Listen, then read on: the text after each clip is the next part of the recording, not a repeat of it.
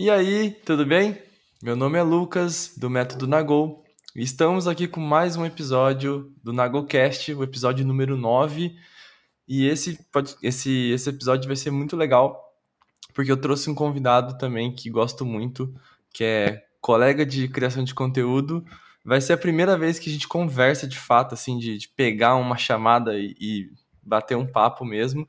E vai ser sobre um assunto que particularmente eu amo, e ele também particularmente ama também, porque ele cria muito conteúdo sobre o assunto também. Hoje a gente vai falar sobre minimalismo, vai ser com o Vitor Arruda, e vou deixar aqui para você se apresentar, falar a tua idade, de onde você veio, e é isso aí, se apresenta aí. E aí, pessoal? Bom dia, boa tarde, boa noite. Eu não sei a hora que você vai estar tá escutando esse podcast, então a gente bota todas as introduções aí, mas o Lucas já falou um pouco. Meu nome é Vitor, é, eu tenho 26 anos. De profissão, eu sou médico, mas eu gosto de me definir talvez como um médico que cria. Eu gosto muito realmente dessa coisa da criação de conteúdo. E o assunto que eu realmente sou apaixonado, que eu gosto de falar e colocar em prática na minha vida, é o minimalismo. E aí, o Lucas me chamou para a gente trocar essa ideia hoje aqui e vamos ver o que é que vai sair. Massa, massa. Cara, conta um pouco mais aí sobre o teu, teu trabalho, assim, as coisas que você faz, só pra gente te conhecer um pouco melhor. Então, é... formalmente, eu trabalho com a, com a medicina, óbvio, é, uhum. é minha formação de faculdade, mas desde o do final do ano passado eu comecei a criar conteúdo para a internet como um projeto paralelo. Eu sempre fui muito apaixonado assim por criações. Quando uhum. era criança, era muito voltado para desenho, para coisa com, com vídeo, filme e tal. E com o passar dos anos, eu acho que isso foi se perdendo um pouco. E eu acabei, por questão da medicina, eu comecei a criar conteúdo para trazer pacientes para consultório. Mas uhum. no meio do caminho, eu comecei a ver que aquilo não estava me brilhando os olhos. Eu queria falar sobre outra coisa, eu queria voltar para essa, é, essa minha experiência da infância e criar para so, falar sobre coisas que eu realmente me interessava além da medicina. E estamos aí desde então, desde novembro de 2020. Que da hora. Um qual, qual foi o teu estalo, assim, para você fazer essa mudança na, na, na, criação de conteúdo? Você começou com aquele viés de, de aumentar o fluxo ali, né, da, da, do teu trabalho, de clientes uhum. e tudo mais. E como que foi essa virada, assim? Quando, como que você conseguiu entender o que você queria fazer de verdade ali na, nos seus conteúdos? Cara, é...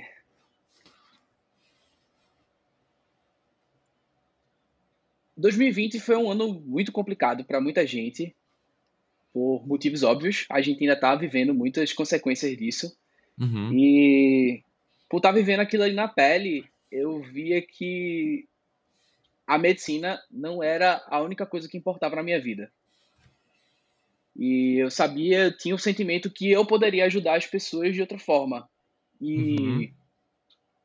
com, trazendo essas reflexões que eu mesmo estava trazendo para minha vida é, a público, para a internet, eu vi que talvez eu pudesse atingir mais pessoas e de uma forma mais, mais interessante como estava transformando também a minha vida com essa, essas reflexões, eu pensei, ah, por que eu não tento compartilhar o que, eu estou vivendo e aprendendo com essas outras pessoas? E aí foi mais ou menos isso. Que doido, mano. Eu, eu te perguntei isso porque passei por um período parecido também, mas na minha área, né? Porque eu, tra eu trabalhava como designer e eu fazia freela como designer também.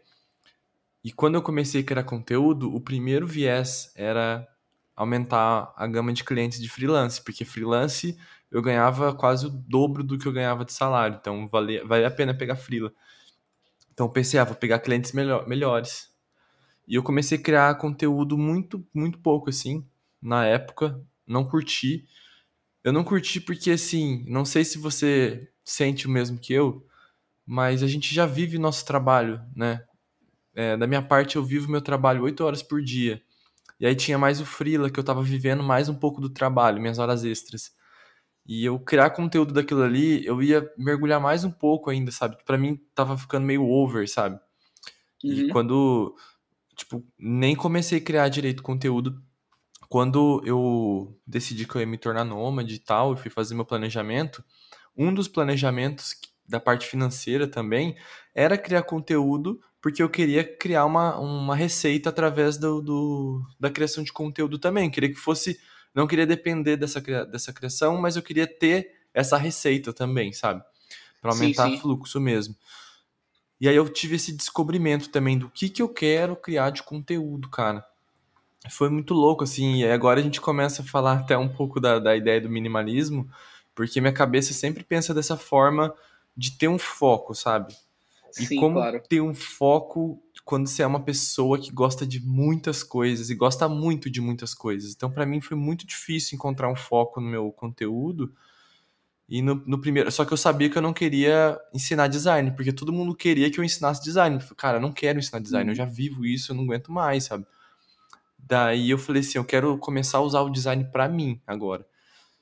Então, porque assim, quando eu tava trabalhando como freelance, eu tava trocando meu tempo pelo dinheiro, né? Só que eu tava fazendo uma coisa que nem sempre eu acreditava, sabe? Era um negócio Sim. que tava acontecendo ali, nem sempre eu, eu queria fazer aquilo ali. Passava finais de semana meio chateado por estar tá trabalhando e saber que a pessoa tava descansando, assim, tipo, era meio, meio zoado pra mim. E, e hoje. Eu acho que Desculpa. Não, pode, pode eu falar. Acho que, eu acho que é, é essa coisa do que você falou, né? A gente cria, ainda vive o trabalho, então meio que a gente começa a entrar num loop aí, né? Do Sim. Parece que você não tem limite de quando é que você está vivendo, o que é que você gosta de fazer e o que é que é trabalho. A gente é, nesse, nesse, nesse espectro né, da criação de conteúdo voltado para o âmbito profissional, a gente fica com essa. É, fica uma área cinzenta aí, a gente não tem esse limite. Sim. E acho que é, eu, eu senti muito disso também. É, quando eu pensava muito na, na parte médica do negócio do conteúdo, da informação, informação, informação, mas, tipo, eu não sou só isso. A minha vida não se resume a isso, os meus interesses não se resumem a isso. E se esse não é o meu interesse principal, por que é que eu vou estar tá perdendo o meu tempo minha energia, que é uma coisa tão sagrada, para para ficar nessa. E veio também desse sentimento, a minha virada de, de, de, de busca do conteúdo e, como você falou, né, uh, o minimalismo tem, tem muito desse, dessa questão. A gente pensa, o minimalismo tem muitas vertentes e talvez a parte mais visual do negócio seja o consumo material. Uhum. Mas uhum. eu acredito muito que isso vai muito além. É muito. É muito doido quanto a, quanto a gente consegue aplicar preceitos minimalistas na nossa vida e transformar completamente a forma em que a gente enxerga as coisas. Sim. É, e, e minimalismo é muito sobre priorização e é muito sobre escolhas, né, antes de qualquer coisa. Quando eu tava nesse sim, período sim. fazendo freela e criando conteúdo, essas coisas, eu sabia, tinha muito claro que eu precisava de dinheiro por causa do, do lance do nomadismo. Uhum. Só que eu sabia que eu não queria fazer isso para sempre. Então, quando eu estava no período do ano passado, eu estava com quatro projetos ao mesmo tempo tocando assim na minha vida. Foi um caos, foi horrível, foi horrível, sério, foi, foi um dos piores anos mentalmente falando e foi o melhor ano financeiramente falando. Quando começou 2021, eu tinha muito claro na minha cabeça o que eu queria para minha vida. Então a primeira coisa que eu fiz foi eliminar coisas que eu não queria mais. Eu não queria fazer mais freela, eu sabia o dinheiro que isso me dava, eu sei o dinheiro que isso me dá se eu quiser fazer hoje. Não quero, uhum. tipo, é um dinheiro que eu não quero ter, porque eu sei o custo que vai ter esse dinheiro, sabe? Então eu eliminei isso da minha vida. Eu tava sócio de uma loja de óculos, cara, montei todo o rolê para começar o negócio, eu nem cheguei a ganhar dinheiro com ele, só gastei meu tempo e estresse assim. Mas eu falei, não quero isso para minha vida também, não é, não faz sentido para minha direção que eu quero ir. E foi assim que, foi, que, eu, que eu dei 100% da minha energia pro Nagol, porque o Nagol é algo que eu acredito.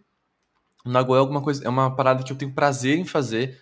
Se eu tiver que gravar, por exemplo, no sábado aqui, eu não tô triste por estar tá gravando aqui, eu tô fazendo isso porque eu quero estar tá aqui, entendeu? Eu quero estar tá conversando claro. contigo, quero ter essa troca, é uma coisa que é prazerosa para mim.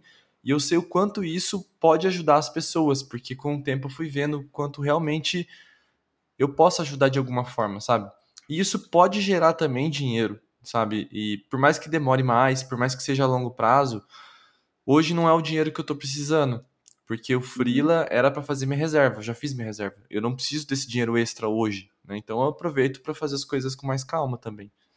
Uhum. É, tem uma frase que eu gosto muito que é assim: se a gente não. Se a gente diz sim para tudo, para todas as oportunidades que aparecem, quando a gente precisar é, dizer não e aproveitar de fato as coisas que importam, a gente não vai poder. Porque uhum. a gente vai ter tudo, todo o nosso espaço ocupado, a, a nossa energia física e mental vai estar totalmente drenada. E quando você fala da questão da priorização, é justamente isso. Tipo, talvez a gente precise gastar muito mais tempo entendendo o que é que de fato importa uhum. e focar nossa energia nisso, do que sair pegando tudo à torta e à direito, como se isso fosse a, a, o que vai mudar a nossa vida, vai ser a coisa totalmente transformadora. É, como se, ah, não, se eu disser não aqui, eu vou perder essa oportunidade de crescer. Não, velho, talvez se você disser não aqui, você vai poder dizer sim para várias outras coisas lá na frente uhum. e que vão ser muito mais importantes e muito mais proveitosas para você. Exato. Cara, tu falou um negócio legal, né? Esse, essa parte de quando você fala não para uma coisa, você vai poder dizer sim para outras coisas, né? Hoje, esse episódio não estaria acontecendo se eu tivesse dando sim para tudo, igual eu tava fazendo o ano passado. Porque eu não tinha tempo. Eu, eu criei o Nagocast, eu criei esse arquivo Nagocast no Spotify, se for olhar lá, tá desde 2020. Eu criei lá em abril de 2020. Eu nunca fiz um episódio. Eu fui fazer o primeiro episódio, deve ter um pouco mais de um mês. Porque não dava. E era para você ter noção de quanto eu queria, o quanto o podcast era importante para mim, porque eu gosto pra caramba. Eu comprei o um microfone um ano passado para gravar o podcast e eu não gravei, porque não dava. O, o YouTube era dois sonhos que eu tinha. Mais do que o Instagram, cara. Era YouTube e podcast. Duas coisas que eu queria focar bastante, que é o que eu tô fazendo esse ano. O ano passado eu não fiz um vídeo no YouTube e eu não fiz um episódio de podcast. Esse uhum. ano eu tô fazendo semanalmente, cara. Tô fazendo um episódio por semana do Nagocast e um episódio por semana, pelo menos, no YouTube. Então, é isso que você falou. Eu falei dois nãos e hoje tô falando dois sims para coisas que eu queria mais, sabe? E que são muito mais importantes para você, né? Tipo, depois que a gente passa por, eh, por essas situações, parece que fica mais fácil ver, tipo, putz, ainda bem que eu fiz isso. Lá na hora, velho, é, é que o negócio é difícil a gente tem, a gente tem essa, essa dificuldade do, do não. Porque o não, ele tá atrelado a uma coisa muito totalmente negativa. Uhum. Ah, sei lá, a gente, não, a gente tem dificuldade de separar as coisas. Parece que se você diz não para uma situação, você está dizendo não para uma pessoa, você está dizendo não para um relacionamento e aquilo ali vai destruir a relação de vocês, ou aquilo vai destruir a sua relação, sua reputação no trabalho. Mas, tipo, é preciso separar as coisas. A gente tem que dar um, um zoom para fora, assim, se afastar para olhar a situação com outros olhos e a gente entender que, tipo, o não é uma coisa benéfica. O não não é não é a pior coisa do mundo que você vai poder dizer ou escutar de uma outra pessoa. Então, tipo, é, é uma coisa que a gente precisaria normalizar muito. E eu, as reflexões do minimalismo são muito dentro disso, né? Tipo, é mais de nãos do que sim. Com certeza. Uh, tem, um, tem um autor que eu, que eu acho bem interessante, que é o Derek Sivers, que ele, no trabalho dele, ele coloca muito sobre essa coisa do se uma coisa não é um sim óbvio, é um não óbvio. Então, na maioria das vezes, você vai dizer não para Teoricamente, você deveria dizer não para as coisas. E quando você realmente tiver certeza do que, do que você deveria decidir, aí sim é o momento de dizer sim. Isso pode de gerar algum, algum momento, sei lá, de frustração, você pode é, ter um pouquinho mais de perrengue, sei lá, vamos dizer, uma empresa tem os funcionários lá e precisa demitir alguém e precisa encontrar uma nova pessoa para suprir essa vaga.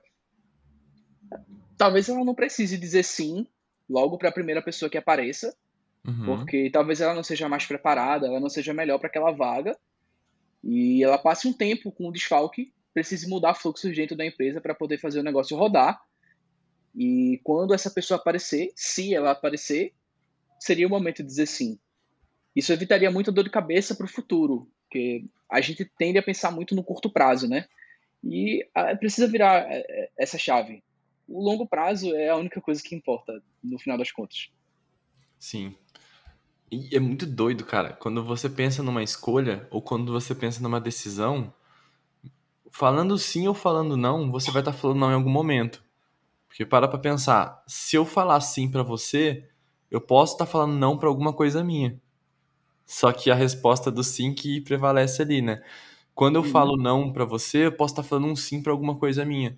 Então, o lance de você falar sim para todo mundo, muitas vezes você está falando não para coisas que você já combinou, né? Por exemplo, a gente, sei lá, eu tenho um planejamento para a semana que vem. Eu cara, eu me, me dispus a, terminar um projeto para uma pessoa, me dispus a ajudar uma pessoa lá na casa dela para fazer mudança, sei lá. Tem várias atividades que eu falei sim, né? Ou seja, uhum. eu falei não para o meu tempo em algum momento. Aí você vem e pede alguma coisa para mim e eu falo sim. E é no mesmo dia que eu ia ajudar uma pessoa na mudança. Então eu falei um sim para você, eu já falei um não para uma pessoa que eu já tinha falado sim, tá ligado? Exatamente. É muito doido pensar esse, esse, esse rolê, cara, porque eu falo bastante no, no Nagu, várias vezes eu já falei sobre isso. Muitas vezes, é, falar não é um ato de compaixão contigo mesmo e é Sim. um ato também de responsabilidade com as coisas que você já fez, que você já planejou com outras pessoas ou para outras pessoas também. Uhum. Eu, é... responsabilidade com você mesmo também, né? Exatamente. No final das contas. Uhum. Não só antes com as tudo. outras pessoas, mas antes, antes de, de tudo, tudo com você mesmo. Isso. E isso é uma coisa sensacional. Uh, eu estava eu tava relendo recentemente o livro Essencialismo, do, do uhum. Greg McKeown, que, por, por, sinal, se você não leu, você já ouviu falar desse livro, leia. É, realmente mudou, mudou minha perspectiva de várias coisas e foi o que realmente me deu um, um pontapé assim, para o minimalismo. Uhum. É, mas tem uma parte lá que é falando sobre essa questão das escolhas em si, que a gente esquece que, na verdade, escolher é uma ação. A gente pensa nas escolhas como se fosse uma coisa. Uhum. E, na verdade, é uma ação, é uma coisa que a gente faz. E se a gente não faz isso, uma outra pessoa vai estar tá tomando essa decisão pra gente. A gente tá. Quando a gente não. A gente só diz sim, só diz sim, a gente abre. A, a gente abre mão do nosso direito de escolha, do nosso livre-arbítrio, e deixa que as nossas vontades e as nossas ações elas sejam feitas por outras pessoas. Isso é muito perigoso. Isso é muito. Isso é muito doido, pô. Sensacional. Sensacional isso que você falou. Eu, eu fiz um post semana passada, né? De pessoas que estão abraçando o mundo e um, um desses cards é exatamente esse. Quando você diz. É, quando você diz sim para tudo, é como se você pegasse o controle da tua vida e desse para outra pessoa. Sim, exatamente. Que você perdeu o teu controle. Se você falar sim para tudo, é você deixar o controle na rua. Qualquer um pegar ali vai poder controlar a tua vida. Isso é muito doido, cara. Muito, muito bem pontuado isso. É. E isso é uma coisa que acho que eu já sofri muito com isso. Tipo, no, na, no meio médico, a gente, eu vejo muito isso dos meus colegas, cara. Tipo, Logo quando a gente sai da faculdade, ainda está estudando para fazer prova de residência, aí o pessoal começa a trabalhar incessantemente. E aí é tipo você vê, sei lá, quem assiste seriado médico já deve ter visto alguma coisa tipo Grey's Anatomy assim. Uhum. O pessoal passa dias e dias no hospital e tal. Só que, tipo, muitas vezes é só porque foram aparecendo, aparecendo, e a pessoa foi dizendo sim, foi dizendo sim, foi dizendo sim, e negligenciou todas as outras áreas da vida no final das contas entrou ali num, num vórtice infernal de, de trabalho incessante. Uhum. É, é, entra nesse, nesse aspecto. Eu vejo muito pessoas ficando doentes por conta disso, né? E não só na, na medicina, mas talvez a gente esteja vendo aí um, um grande surto de pessoas extremamente cansadas, porque simplesmente não conseguem dizer, tipo, dizer o não, né? Ter essa, esse, esse ato de, de cuidado, como você mesmo falou, ato de compaixão, e chegar lá e dizer, ó, tipo, não vai dar para mim, isso não tá, de, não tá alinhado com os meus objetivos, isso não tá alinhado com o meu estilo de vida atual, e tá tudo bem. E é sobre uhum. isso. É sobre. Se abrace. Cara, mas uma, uma mudança que eu fiz antes de eu. Eu quero te fazer uma pergunta um pouco mais, mais para trás, assim, na tua vida. Mas só para finalizar esse assunto, eu. Uma das melhores coisas que eu fiz na minha vida, em questão de produtividade mesmo, e em questão de, de, de saúde mental, porque eu trabalho remoto, né? Como muitas hum. pessoas estão tá fazendo já. Eu trabalho remoto, tenho um trabalho ali de 8 horas diárias. E eu tenho um projeto do Nagol que dá muito trabalho, muito trabalho. Faço praticamente Sei muita é coisa é. sozinha, não vou falar tudo porque hoje tem a Raquel que me ajuda com os e-mails. É, hoje tenho, eu tenho até uma coisa nova assim pro Nagol, né? Eu fui juntando caixinha e em breve, no mês que vem já, no início de outubro, eu vou abrir o curso do Alicerce. E para me ajudar, eu contratei um designer para me ajudar dessa vez. Por quê? Porque eu notei o meu cansaço que foi da última vez. Porque uhum. eu faço conteúdo, eu crio conteúdo, aí eu tenho que fazer esse conteúdo e transformar ele em áudio, tenho que transformar ele em vídeo, tenho que transformar ele em post, eu tenho que fazer 60 mil coisas só para entregar um conteúdo de valor. E para você vender qualquer coisa na tua vida, você precisa propagar a tua mensagem. Então, no caso da internet, tem o marketing digital. Então, você vai ter que fazer tráfego pago muitas vezes, tem que fazer uma série de coisas para não não porque você quer vender mais, só que se você depender só do orgânico, é como se você estivesse gritando num bairro, né? Uhum. Então você precisa de outros barulhinhos fazendo para as pessoas ouvirem que você tá fazendo alguma coisa, mais para ter visibilidade. E, cara, gastei muita energia da última vez fazendo tudo. E dessa vez eu contratei uma pessoa só para cuidar disso. Tipo, eu não quero ver tráfego na minha frente, sabe? Eu quero só cuidar do meu conteúdinho, fazer meu conteúdo bonitinho, redondinho e não me preocupar com essa parte, porque essa parte é uma parada que eu não gosto de fazer, entendeu? E agora uhum. eu consegui chegar nesse momento de poder decidir, falar assim, não vou fazer isso, eu não quero fazer isso, porque eu não quero gastar mais energia do que eu tô gastando hoje. Isso foi extremamente importante para mim, cara. E, a, e a, a melhor coisa que eu fiz, agora voltando sobre produtividade que eu tava falando, sim, foi sim. definir um objetivo principal por dia, só. Porque assim, um objetivo ele pode abrir várias tarefas na realidade. O que sim. a gente está acostumado é fazer uma lista de várias coisas, várias tarefas que a gente tem para fazer. A diferença é o seguinte: existem tarefas que são de rotina, que sempre vão acontecer. Toda terça-feira eu tenho que fazer essas cinco atividades aqui. São coisas, sei lá, mandar um e-mail, tem que toda, toda terça-feira eu tenho que avisar tal pessoa. São coisas rotineiras que eu não estou contando aqui nesse caso, porque isso já tá, faz parte da minha rotina. O que não sim, faz sim. parte da minha rotina, eu crio um objetivo só. Então, por exemplo, o meu objetivo nesse sábado é gravar o podcast com o Vitor. E gravar o podcast com o Vitor abre tarefas. Conversar com o Vitor, lembrar o Vitor, é, confirmar, é, configurar, configurar o, a live, configurar aqui a gravação, fazer propaganda para as pessoas saberem que vai ter o podcast. Então tem uma série de tarefinhas que, se você uhum. for parar para pensar, já, já é o bastante para um dia, ainda mais para um sábado. Então eu tento até otimizar isso antes. Só que quando você tem só um objetivo, cara, você acaba eliminando tanta coisa. E quando você elimina as coisas, é interessante que você consegue uni-las para fazer em dias diferentes. Então, assim, uhum. Segunda-feira é o meu dia, meu objetivo é escrever. Então, eu tenho muita coisa para escrever na segunda-feira. Terça-feira é meu dia de desenhar, então eu tenho muita coisa para desenhar na terça. Quarta-feira é meu dia de gravar vídeo, então eu tenho vários vídeos para gravar na quarta. E agora, quinta-feira, vai ser meu dia de gravar podcast. Então, sempre que eu tiver que marcar com algum convidado para gravar podcast, vai ser na quinta. Porque já uhum. tudo acumulado ali, sabe? Melhor coisa sim, que eu sim. fiz, cara. Melhor coisa que eu fiz. Nossa, eu. Eu tenho, eu tenho essa visão também muito semelhante. E eu acho que. A, a, a grande maioria das pessoas que falam sobre produtividade adotam muito esse, esse esquema, né? De tipo, ter somente um objetivo por dia, um tem algumas pessoas até falam assim de chamar de destaque, né? O destaque, uhum. destaque do seu dia e o seu foco, você tem que abrir espaço, no, você tem que criar um espaço seguro para que esse destaque realmente aconteça. E faz muita diferença do que a gente ficar atolando, atolando tarefas e mais tarefas num dia que já é extremamente ocupado. Uhum. Parece que a gente faz o nosso dia girar em torno das tarefas do que as tarefas girarem em torno do nosso dia.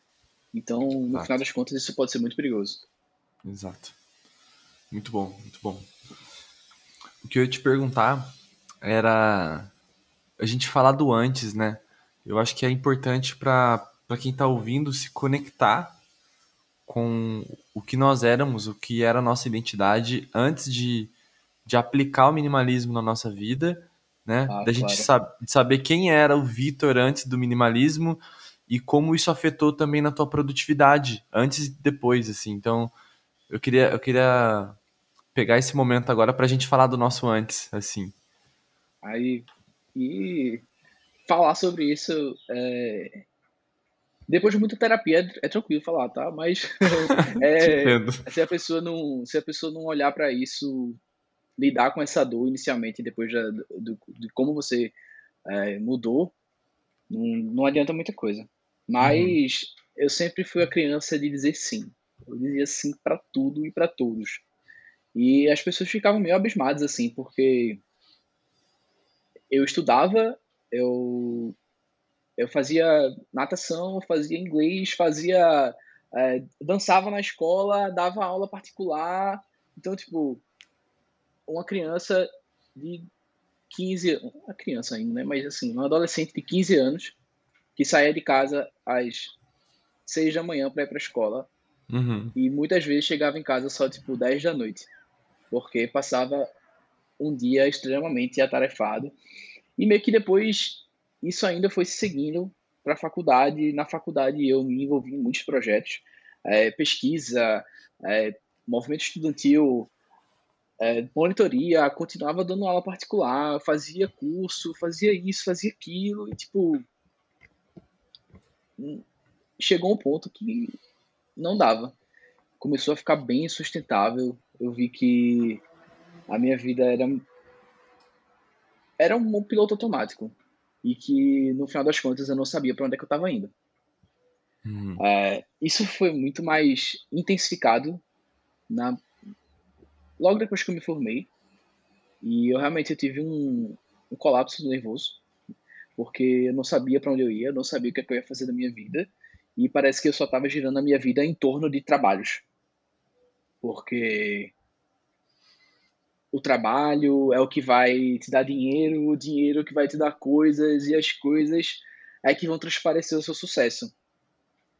E aí vieram as dívidas, vieram uh, ansiedade, burnout. Todo o pacote completo do Mac. Ah, o pacote, o pacotão completo aí. Coca, o batata Mac, e lanche. Mac lanche feliz. Big Mac. Mas é Big Mac.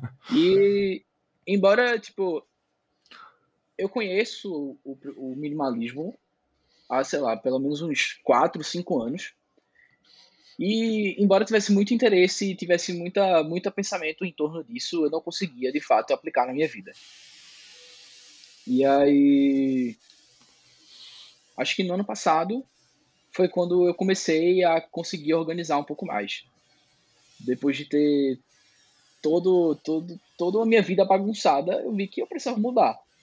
E precisava ter espaço para as coisas que realmente importavam e minha vida não, não podia e não, não deveria girar só em torno do trabalho. Hoje é muito diferente. Eu consegui ter uma, um esquema de trabalho que funciona para mim, embora ainda não seja exatamente o que eu quero levar para o longo, o resto da minha vida. Uhum. Mas agora eu tenho uma direção. Eu sei para onde é que eu vou. Eu tenho um espaço seguro para viver o que de fato importa. E isso é muito massa. Que massa. E o que, que você fez quando você identificou isso? Como que foi o início dessa aplicação para o minimalismo?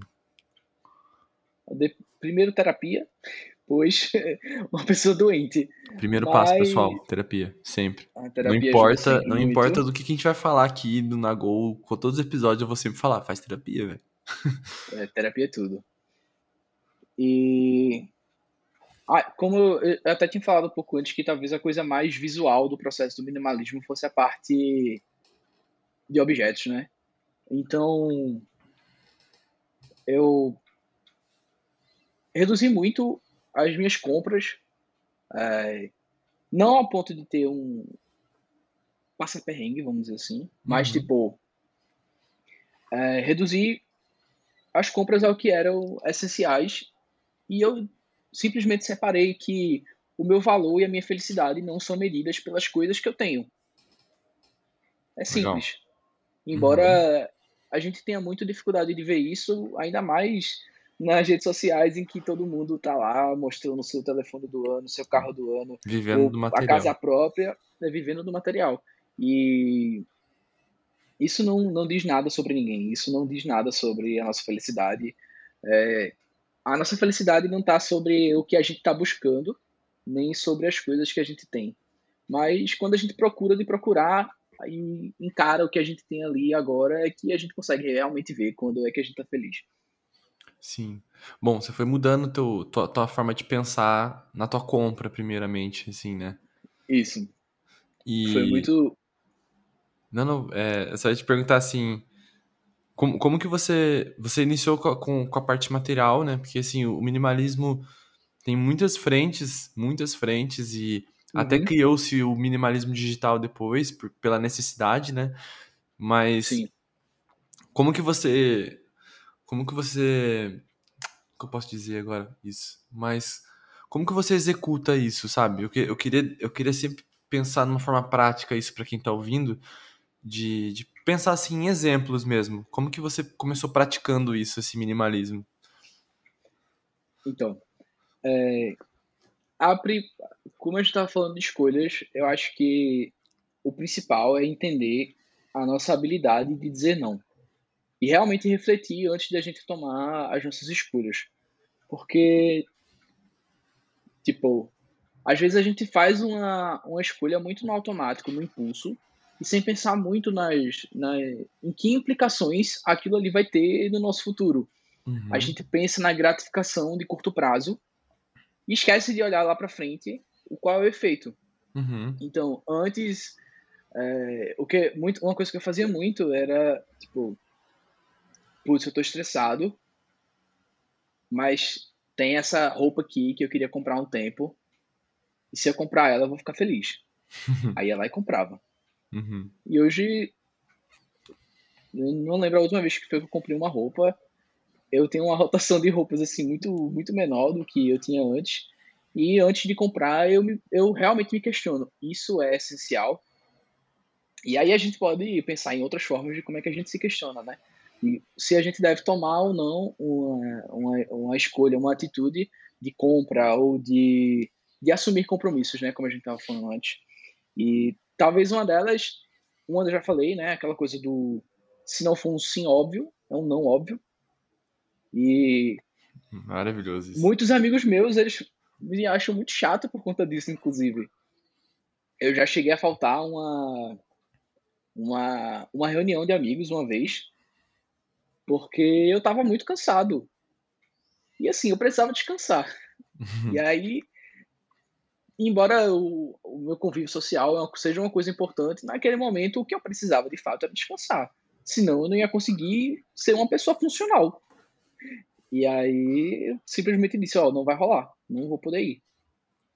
E uma outra forma talvez seja também talvez a gente criar notas assim para as coisas que a gente pode uh, criar critérios, né, específicos voltados para aquilo que a gente possa fazer e aí, no, no, no, livro Essencialismo, né, que eu falei um pouco antes aqui, é, tem até falando sobre isso. Tipo, eles precisavam escolher uma pessoa lá para um projeto e eles resolveram dar notas para os candidatos de 0 a 10.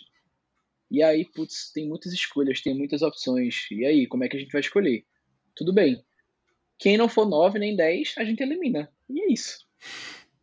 É a regra dos 90%. Tipo, se não for, se não for a gente tem uma pequena parcela das coisas que vão gerar os resultados que a gente quer. Também o, o princípio de Pareto, né, que é 20% dos esforços, 20%, é, 20% dos, dos seus esforços, eles geram 80%. 80% dos resultados. Isso. Exatamente. Tipo, é uma coisa de a gente tomar o tempo necessário para identificar de fato o que é que vai funcionar dessa forma. E quando a gente identifica esse padrão, a gente repete. E aí a gente vai gerando os nossos resultados. Exato. O minimalismo é muito, é muito princípio de Pareto, né? Não tinha parado de pensar nisso, mas é, é isso, cara. Tipo é assim. É muito, muito. O teu consumo vai para 20 mesmo. Basicamente. Não, totalmente. Ele vai, ele vai para 20, porque eu tava, tava refletindo aqui enquanto você falava, e isso que você falou de quando eu estava triste, eu via uma felicidade num consumo, né? Comprava uma hum. camiseta e me sentia bem. Cara, eu tenho certeza que pelo menos 5 de 10 pessoas que estão ouvindo deve pensar a mesma coisa. Ou, ou pratica ou praticava isso. Eu era uma pessoa também.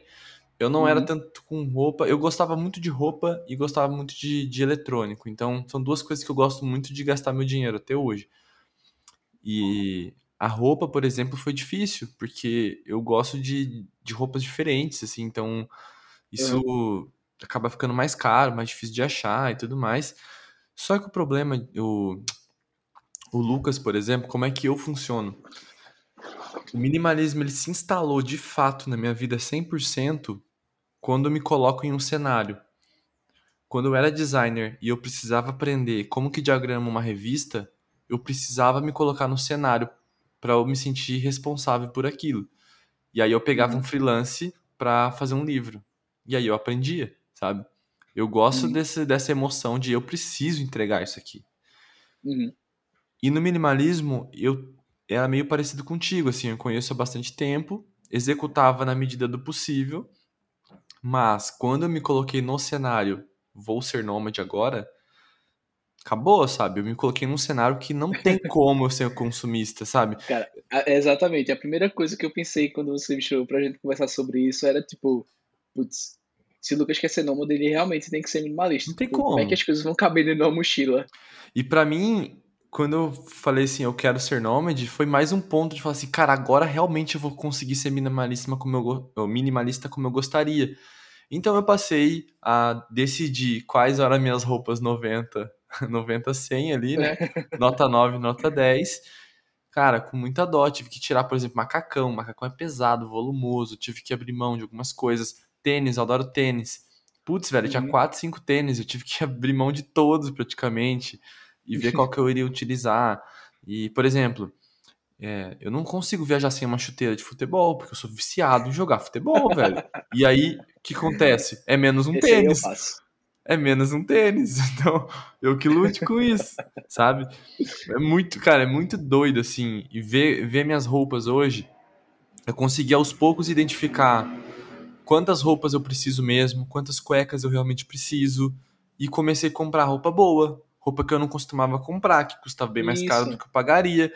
E daí você fala, por que, um Lucas? ponto que eu queria trazer depois, quando você, quando você terminar. Daí por que, que você tá comprando essa roupa lisa, preta e cara? Porque eu sempre tenho uma roupa preta lisa. Eu sempre tenho. Cara, não importa o, o meu coisa, eu sempre vou ter uma camiseta preta lisa. Aquela, aquela camiseta aquela camiseta de cabeleireiro, de designer, sabe? Aquela camiseta preta do, do paulista, né, mano? Os caras tá sempre de camisa preta, assim, né? E, cara, camiseta preta, velho, não tem como você não ter uma camiseta preta. Então, por que, que eu vou comprar uma camiseta preta todo, todo ano, pelo menos? Que você vai ter que comprar que as roupas estraga. Sendo que eu posso comprar uma um pouco mais cara, cara para ser uma camiseta lisa. Mas eu não preciso ficar comprando camiseta sempre, sabe? Essa camiseta eu sei que eu vou precisar dela sempre, então vou comprar uma camiseta boa, sabe? Então, essas mudanças que é interessante. Parece que você está gastando mais, mas você está gastando menos, porque ao passo que eu tô gastando mais agora. Totalmente. Sei lá, uma camiseta que eu pagaria 25 reais na. 25, 30 reais numa, numa Renner, numa Riachuelo, uma camiseta simples. Talvez eu vou pagar 120, 130 numa camiseta preta agora, ou até mais, dependendo da marca. Só que é uma camiseta que eu não vou comprar todo ano mais. Eu vou vai durar pelo menos dois anos. E isso para mim já, já faz sentido, sabe? É, tipo, era exatamente nesse ponto que eu queria entrar, porque talvez existe esse mito, né, de que se você é minimalista, você, sei lá, tem gente que fala até isso, mas é, é feio, eu vou falar, mas é feio. Se você é minimalista é porque você é pobre.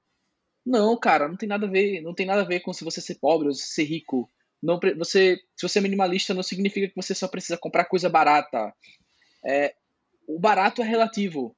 Tipo, o caro também é relativo pensa, nesse caso. Gente, exatamente. Se a gente pensa no curto prazo, realmente comprar uma camiseta de 25 reais vai ser muito mais barato do que você comprar uma camiseta de 200 reais, igualzinha. Qual é a diferença entre as duas camisetas? Uma, sei lá, você usa um mês e ela já tá toda estragada. E a outra você usa três anos, todos os dias, e a camiseta tá intacta. No final das contas, qual foi a camiseta que durou mais? Qual foi a camiseta que você gastou mais? Uhum. É tipo, a gente pode optar um pouco mais pela qualidade do que pela quantidade das coisas. E quando a gente pensa muito na qualidade, as coisas podem durar anos, podem durar uma vida. E, uhum. no final das contas, o preço que você, só, você pagou se paga. Outra coisa interessante também, o autoconhecimento que o minimalismo te traz. Quando eu fiz Totalmente. minha primeira viagem, eu levei uns shorts que eu adorava, adorava esses shorts, cara. Ele era um shorts pequenininho, é, é meio que um shorts de banho, assim, pequenininho, é. curtinho e clássico, aquele shorts que é curto e, e todo estampadinho, assim, sabe? Era sim, azul, sim. estampadinho com umas florzinhas, era mó, mó daorinha, assim. Era aquele típico shorts que eu levaria para ir num churrasco, porque ele é bonitinho e tal, chinelo, pra usar com chinelo, perfeito, assim. Aí eu fiz uma viagem, cara, tem que levar shorts, shorts é obrigatório, eu amo ele, né? Só que aí veio o caso. Quando eu comecei a viajar e eu apliquei o minimalismo, já não era mais 20 camisetas. Agora eram 7 camisetas, 5 camisetas, né? Não era uhum. mais 5 shorts para usar. Agora eram dois shorts que eu usava. Não era mais 3, 4 calças, era uma calça. E, velho, isso me fez usar esses shorts coisa de pelo menos duas vezes por semana. Eu, eu tive que, que doar esses shorts, porque eu fiquei dois meses usando ele semanalmente. E aí eu já notei que, assim, ok, se eu for usar algo estampado, eu tenho que tomar muito cuidado com isso, porque eu vou enjoar dele, Sim. entendeu? Totalmente. Então teve esse autoconhecimento para mim. Aí eu comprei um shorts novo mês passado. Eu já comprei ele, ele é até meio camuflado escuro, assim, mas ele não é estampado, sabe? Tipo, ele tem umas estampas e as estampas são escuras também, então você não, uhum. não vê muito assim. Já tomei cuidado com shorts, porque eu não, não quero enjoar dos shorts, então comprei um, um mais, mais básico nesse sentido. Mas, cara, implica muito nas compras, velho. É muito doido isso. É, essa coisa do. Eu acho que deve, essa coisa do, das estampas e tal. Se você olhar para as pessoas que se, se rotulam como minimalistas na internet, você vai ver muita gente só, tipo, camiseta preta, ou se não, uma camiseta de uma cor só, e usa a mesma roupa todos os dias, e é isso. Assim, tem várias da mesma coisa, mas poupa energia. Poupa, poupa energia poupa energia, poupa dinheiro também, porque assim, no, no, longo prazo, né? Se a gente, como a gente estava conversando antes. E é isso, você pode gastar seu tempo, sua energia e seu dinheiro com outras coisas. Eu, eu apesar de, de aplicar muito minimalismo, como eu disse, eu gosto muito de roupa. Então, uhum. eu, não, sei como é que é. Eu não viveria só de camiseta preta, não consigo, sabe? Eu preciso de ter uma camiseta amarela, preciso ter uma camiseta verde, preciso ter roupa colorida, porque eu gosto de cor. Então tá muito interessante isso, cara, porque eu tô me desdobrando bastante na hora de comprar minhas roupas para pensar, por exemplo, essa camiseta amarela que eu tenho hoje, que tá aqui, uhum. o quão útil ela vai ser no meu guarda-roupa para ser, pra ser suficiente para levar para uma viagem. Porque assim, se eu conseguir usar ela só com uns shorts, não usar com os outros, nem com as outras calças, ela não entra pro meu time, entendeu? Pra entrar uhum. pro meu time, pra minha mochila, tem que ser assim, ó, todo mundo junto, tá ligado? O tênis, se ele servir só pra uma calça e pro, pro short já não servir, o tênis não serve para mim. Tem que ser um tênis que serve para todo mundo, entendeu? Então tem, cara, tem umas escolhas muito doidas para fazer, assim. Essa é a sua forma de ver o. Se, se perguntar, né? O, isso é essencial. Tipo, Exato. vai fazer sentido na minha proposta de vida, vai fazer sentido com as outras coisas que eu tenho. Tipo, se não faz sentido, a ciência depois eu encontro outra coisa. É. Teve outra coisa, outro exemplo aqui, ó. Esse microfone que eu tô usando para gravar aqui. Microfone profissional, da Shure, sabe? Um microfone de marca, Sim. marca boa. E ele. Por que eu comprei ele e não comprei outro? Primeiro, se eu fosse comprar um, um de podcast mesmo, ele é muito volumoso, então não caberia na minha mochila. Então eu uhum. precisava de alguma coisa pocket e de muita qualidade. E aí, qual que foi o rolê? Esse cara aqui, ó, ele, ele é um tudo em um, basicamente. Ele é caro pra caralho. Eu tive sorte que eu comprei antes da alta do dólar. Só que assim, ele é feito para você usar com celular. Então você pode usar ele para gravar música, você pode usar ele para gravar um podcast, para fazer entrevista, e ele tem um espaço para você colocar o celular. Então eu pensei, ao invés de eu comprar uma câmera, ao invés de eu comprar um microfone, tipo, só a câmera, só a câmera já acabou aí, tipo, 5 mil é brincando assim. você vai gastar. Então só, só, só de usar um celular, comprar um celular bom, que ainda não comprei um celular muito bom, mas tem um celular bom. E com isso aqui, eu já posso gravar um podcast, já posso gravar um vídeo pro, pro YouTube de boa, posso fazer minhas lives, porque esse microfone ele serve pro meu celular também. Então eu, eu pensei em tudo isso, sabe? Um, uma compra cara, um investimento, só que é um investimento que eu vou fazer, que ele entra numa bolsinha que não é volumosa, e, velho, na boa, tipo, você que tá ouvindo agora esse podcast, não tem nenhuma edição esse podcast, vai com falha e tudo. Esse é o som, cara, o som da hora, tá ligado? O som bom. E eu sei que eu não vou precisar comprar um microfone mais, sabe? Por muito tempo, pelo menos. Esse é o microfone de Pareto. Microfone. Adorei. Piada de tiozão. Eu sei Adorei. que você gosta e eu, eu fiquei pensando aqui como é que eu faria uma piada ruim pra gente ilustrar aqui Adorei. nesse podcast. Mas é isso, cara. Eu, eu amo o desafio de ser minimalista. Essa é a verdade, sim. Porque acaba que torna as coisas um pouco mais complexas para tudo. Vou dar outro exemplo aqui. Eu não sou gamer, não, não jogo muito videogame e tal, mas eu comecei a ver necessidade de ter um videogame em alguns momentos que eu tô sozinho por muito tempo. Uhum.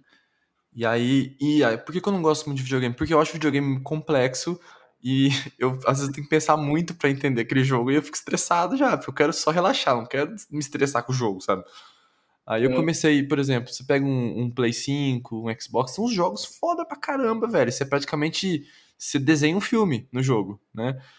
Só que são jogos que, por exemplo, eu não conseguiria jogar numa terça-feira porque eu tenho que pensar muito. E eu, particularmente, eu tô, eu tô uma ameba já. Tipo, seis da tarde o Lucas não existe. Eu tenho que botar um jogo pra assistir, alguma coisa assim, porque já era. E aí foi assim que eu acabei adquirindo o Nintendo Switch, por exemplo que ele é até mais barato que os, os outros videogames, assim, só que ele é um videogame uhum. híbrido, ou seja, o que, que significa? Ele é um videogame de, de, console mesmo, mas ele também é um Game Boy, ele se transforma em Game Boy. Então eu pensei, caralho, perfeito para viajar, né? Porque ele é pequeno. Eu, tô, eu tenho um e adoro também.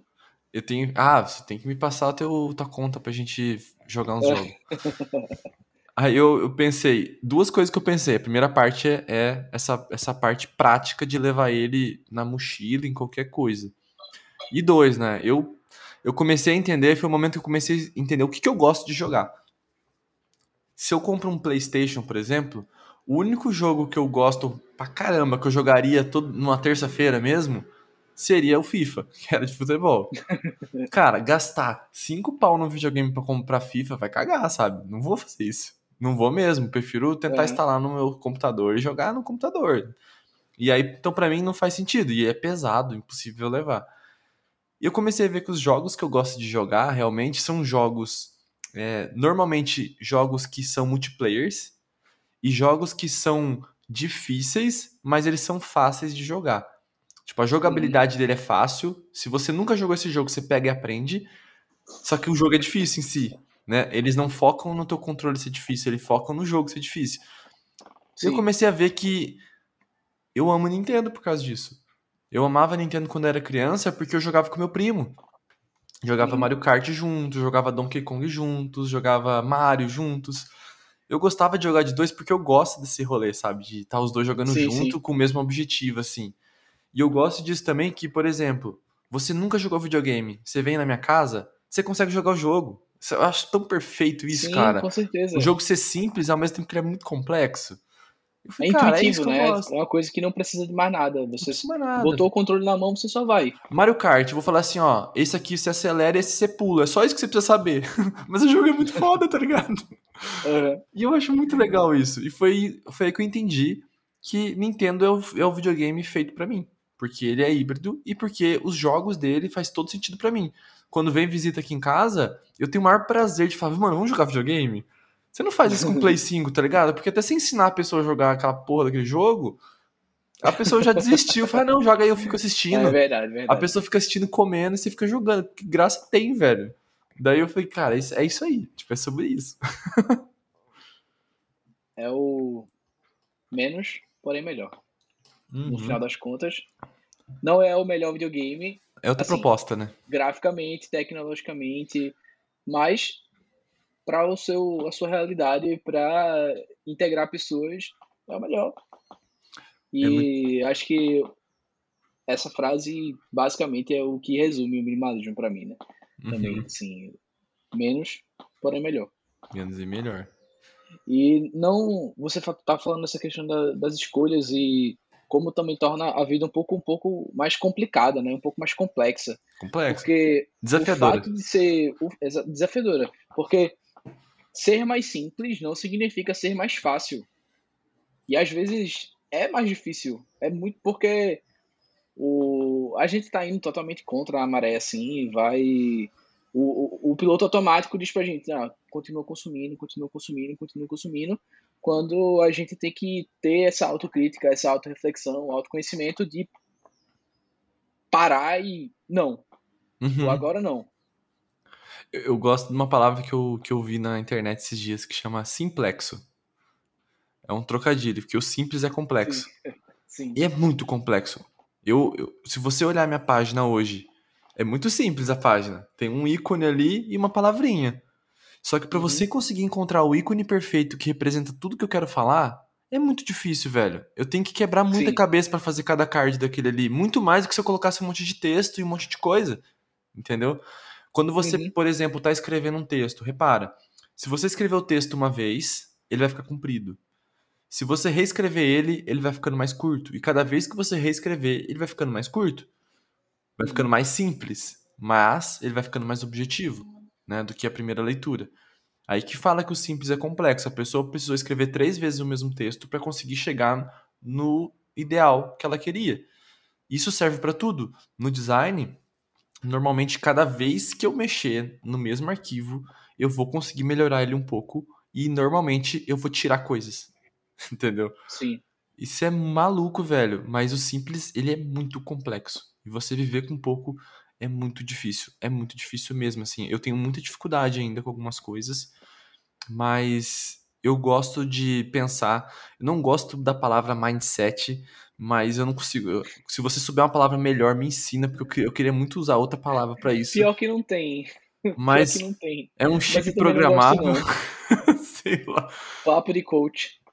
É papo de coach, né, mano? Mas, cara, não tem, velho. Assim, ó igual eu falo para produtividade, cabeça otimizada de você sempre ver como gastar menos tempo com aquilo que está gastando hoje.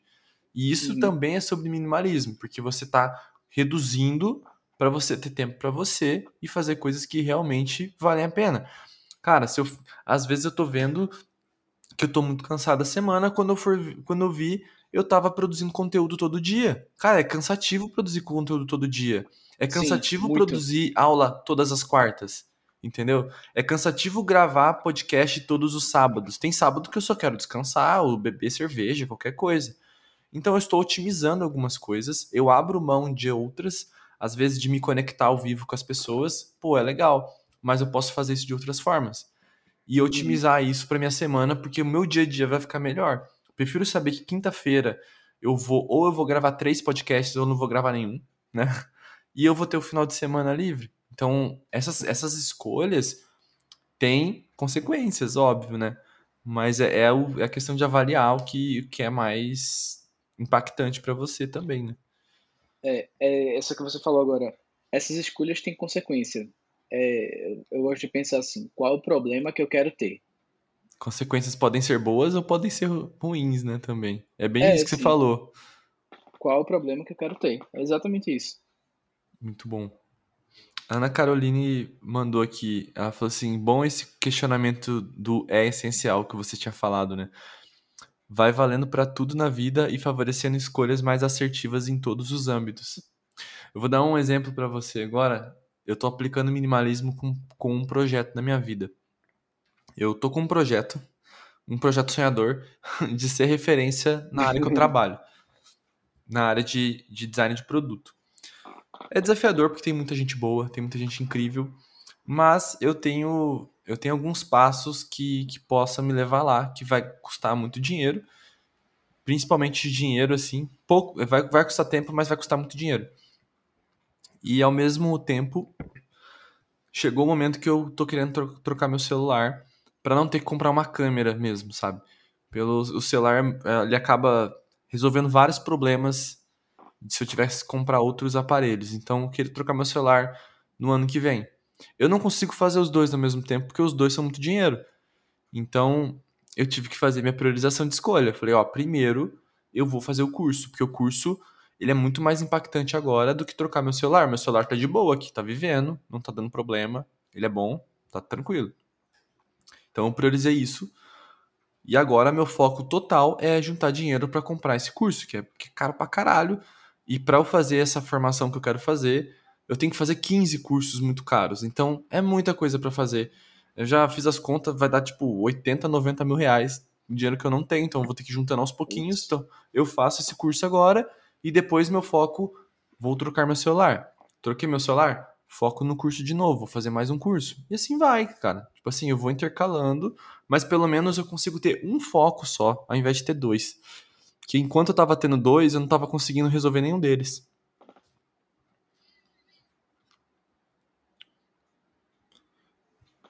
Mas é isso. Acho que é, essa coisa do foco, né? Que, tipo, você tem um objetivo em mente, você tem. Você, você cita muito nos, nos seus posts, né? O James Clear. Tipo, uhum. você tem o seu objetivo, mas você esquece o objetivo. Você tem, você tem que criar um sistema para chegar nesse seu objetivo, né? E aí, no seu caso, seria realmente, tipo, tudo bem, você vai fazendo uma coisa de cada vez e em algum momento você vai ter terminado seu curso, né? Sim. Tem um negócio do James Clear agora fazendo o, o, a âncora e voltando naquele assunto que você falou de quando eu fico triste, eu comprava, eu quando eu ficava triste eu comprava para me sentir melhor, comprava uma camiseta, né? Uhum. E falando sobre hábitos, né? A ciência do hábito é isso, cara. Você tinha um, você tinha um, um estímulo, né? Que era estou triste e quando você ficava triste, teu desejo era comprar, porque a tua recompensa deixava você feliz. Então, teoricamente, você tinha um hábito instalado. Sempre que você estava triste, você lembrava disso e ficava feliz. Ou, por exemplo, sempre que dá sexta-feira às seis da tarde, eu quero tomar uma cerveja porque eu me sinto feliz quando eu faço isso. E aí tem hábitos que não são que não são tão efetivos assim, não digo nem efetivos, né, mas que, por exemplo, depois que você começou a estudar o minimalismo, você viu que não fazia sentido mais você comprar sempre que você estava triste. Isso. Só que esse hábito existe, então vai gerar esse desejo quando você estiver triste. Aí é o lance de você entender o teu hábito para você ver aonde você pode alterar, testar e mudar. Uhum. Então, assim, quando estiver triste, ao invés de comprar uma roupa, vou fazer outra coisa que também me deixe feliz. Talvez jogar o videogame, talvez é, sair com a tua esposa, sabe? Pensar em, em caminhos diferentes que te levam à mesma recompensa que você tinha comprando uma camiseta.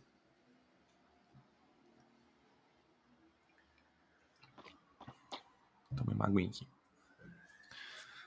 Deu uma. Tá dando uma travada aqui. Cortou aí? Alô? Mas é, tipo, tem muito, tem muito essa coisa do você conhecer realmente seus comportamentos, né? Uhum. E os gatilhos, eles ainda vão existir, só que o que você faz com eles é o que, o que muda totalmente o resultado no, no final das contas. Exatamente. Cara, mas é, acho que é isso tem mais algo para dizer sobre, sobre esse assunto, assim, que, que você acha interessante compartilhar? Cara, acho que a gente conversou bastante. Deu pra gente explorar, passear né? pelo menos na, uh, explorar muito, acho que é a, questão mais importante, que é essa esse ponto das escolhas e como a gente diz não uh, para as coisas que não importam e para poder dizer sim para quando a gente precisar realmente dizer sim. E se eu pudesse resumir uh, a mensagem que a gente queria passar aqui, seria realmente nisso. Tipo, aprender a dizer não nas horas certas para poder dizer sim realmente nos momentos que importam. Uhum. Perfeito, perfeito. Gostei disso também. Eu gostei dessa, dessa, dessa visão que você falou também da desse dizer não e dizer sim também faz muito sentido assim. E, cara, faz teu jabá aí, velho. Pessoas aí, você não falou da tua rede social, dos teus é, projetos atuais queria, que estão aí. É, então, criar, como eu tinha falado no começo, né, tipo, criar conteúdo é uma forma de explorar minha, talvez a minha criança interior, vamos dizer assim. E isso é, é, é, é massa. E se eu fosse daqui uns três anos, eu me talvez me, me imagine vivendo somente do conteúdo. Massa. Porque eu vejo que realmente a medicina não é a única coisa que importa na minha vida e tem muitas outras coisas que talvez funcionem muito melhor e quem sabe até não virar nômade também assim é uma coisa que é muito que eu acho muito interessante mas são projetos que estão maturando atualmente continuo criando aí para o Instagram e essa semana eu pretendo voltar a criar para o YouTube e eu dei uma pausa aí por conta do, do meu casamento que foi no último mês então aquela coisa, né? Tinha que focar no, nos últimos detalhes aí para dar tudo certo. Uhum. E se você quiser me encontrar, é o arroba o Vitor Arruda, meu nome com o Ozinho na frente, no Instagram. E o meu canal no YouTube é o meu nome, Vitor Arruda. Travou, é... travou. Fala aí de novo do YouTube. E, e, o meu canal no YouTube é só procurar pelo meu nome, Vitor Arruda. Arruda. Não, tem, não tem muito segredo, não. Maravilha, cara. Pô, obrigado por ter disponibilizado o teu sábado de descanso aí para trocar essa ideia comigo. Fiquei muito feliz é, obrigado mesmo. também pelo convite. Eu também gostei muito aí da, da conversa. E realmente, tipo, a gente tinha conversado poucas vezes assim, né? Tipo, Instagram e tal. Mas ter esse espaço aqui pra gente trocar uma ideia foi massa. Sim. É, conexões a gente já entende do começo, assim, né? A gente sempre trocou ideias quebradas no Instagram, assim, mas nunca parou uma uhum. hora para conversar, igual a gente tá fazendo agora. Então, cara, eu deixo, eu deixo um convite sempre aberto aqui para você. O dia que você quiser conversar de algum assunto específico, usa, usa o Nagocast como plataforma aqui pra gente trocar ideia. A gente pode chamar mais pessoas também. Porque eu, eu curto, eu curto esse, esse bate-papo mesmo, assim. Eu gosto muito que a pessoa que tá ouvindo se sinta no bate-papo, sabe? De alguma forma. Eu sei que ela não uhum. vai poder falar na hora com a gente, mas utilizem os comentários, utilizem os feedbacks para para conversar com a gente depois, que a gente vai estar tá respondendo também. É, se quiser, pode mandar mensagem também lá no meu direct, mandar mensagem lá no YouTube também e a gente, a gente conversa. Boa, boa. Pessoal, muito obrigado aí por ter ouvido também essa uma horinha de conversa. Foi um bate-papo bem leve. O que eu mais gostei dessa conversa nossa, não só pelo conteúdo, porque o conteúdo você põe no Google você encontra, a gente não está trazendo nenhuma inovação aqui, mas eu acho que o compartilhamento da experiência é o que mais vale, sabe? De atalhos, né? Eu sempre falo para as pessoas, quando você tem um problema, ao invés de você quebrar a cabeça pensando no o que fazer, pensa em quem pode me ajudar. Porque a pessoa, se você encontrar a pessoa certa, ela já vai ter passado por aquilo e ela vai, já vai te passar o atalho, né? Nós já passamos por algumas coisas no minimalismo, então entenda esse podcast como um pequeno atalho para você já começar sabendo de algumas coisas assim. A gente não é nenhum expert nisso também, mas a gente gosta muito do assunto e enquanto eu puder falar dele, eu vou falar, porque eu sei o quanto minha vida melhorou, tanto produtivamente quanto mentalmente, falando em todos os sentidos, depois que eu comecei a ter mais foco nas coisas que são essenciais para mim também. Mas é isso. Valeu aí, Vitor, mais uma vez. Tamo Muito junto. obrigado, Lucas, de novo. Tamo, Tamo junto, só vou fazer uma propagandinha rápida aqui, que amanhã, bom, se você está ouvindo em outro dia, talvez, né, enfim, vou ter o, a gente montou um, um evento que vai acontecer nos dias 5, 6 e 7 de outubro de 2021. O nome dele chama O Preço do Seu Tempo.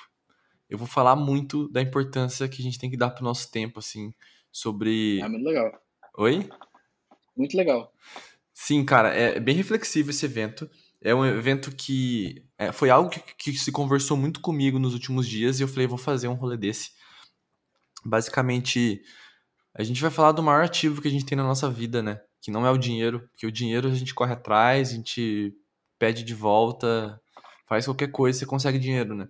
Mas o tempo não, cara. O tempo você consegue até olhar para trás, mas você não consegue voltar. E isso é um pouco. É, pode gerar uma ansiedade, uma preocupação pensar nisso, mas é muito mais no sentido de você ter consciência que isso é assim e como fazer para olhar o teu tempo de uma forma melhor é, usar o teu tempo com mais qualidade. Então vão ser três, três episódios dessa série, né? O primeiro episódio vai ser o que não fazer com o teu tempo. O segundo episódio é o que fazer com o teu tempo. E o terceiro episódio é ganhando tempo. Como você ganhar um pouco de tempo para você usar com coisas que são importantes para você. Então é um evento muito legal, tô fazendo com muito carinho assim também. Vai abrir no domingo, então eu vou deixar já o, o link na descrição né, do, do evento. A inscrição é gratuita, sem problema, só se inscrever lá.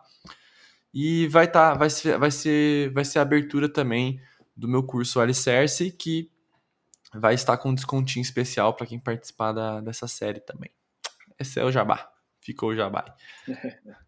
Valeu, Vitinho. Vamos conversando aí Valeu. mais. Espero te ver aqui mais vezes. É, sempre quiser, tamo aí. Só convidar. Valeu, galera. Falou!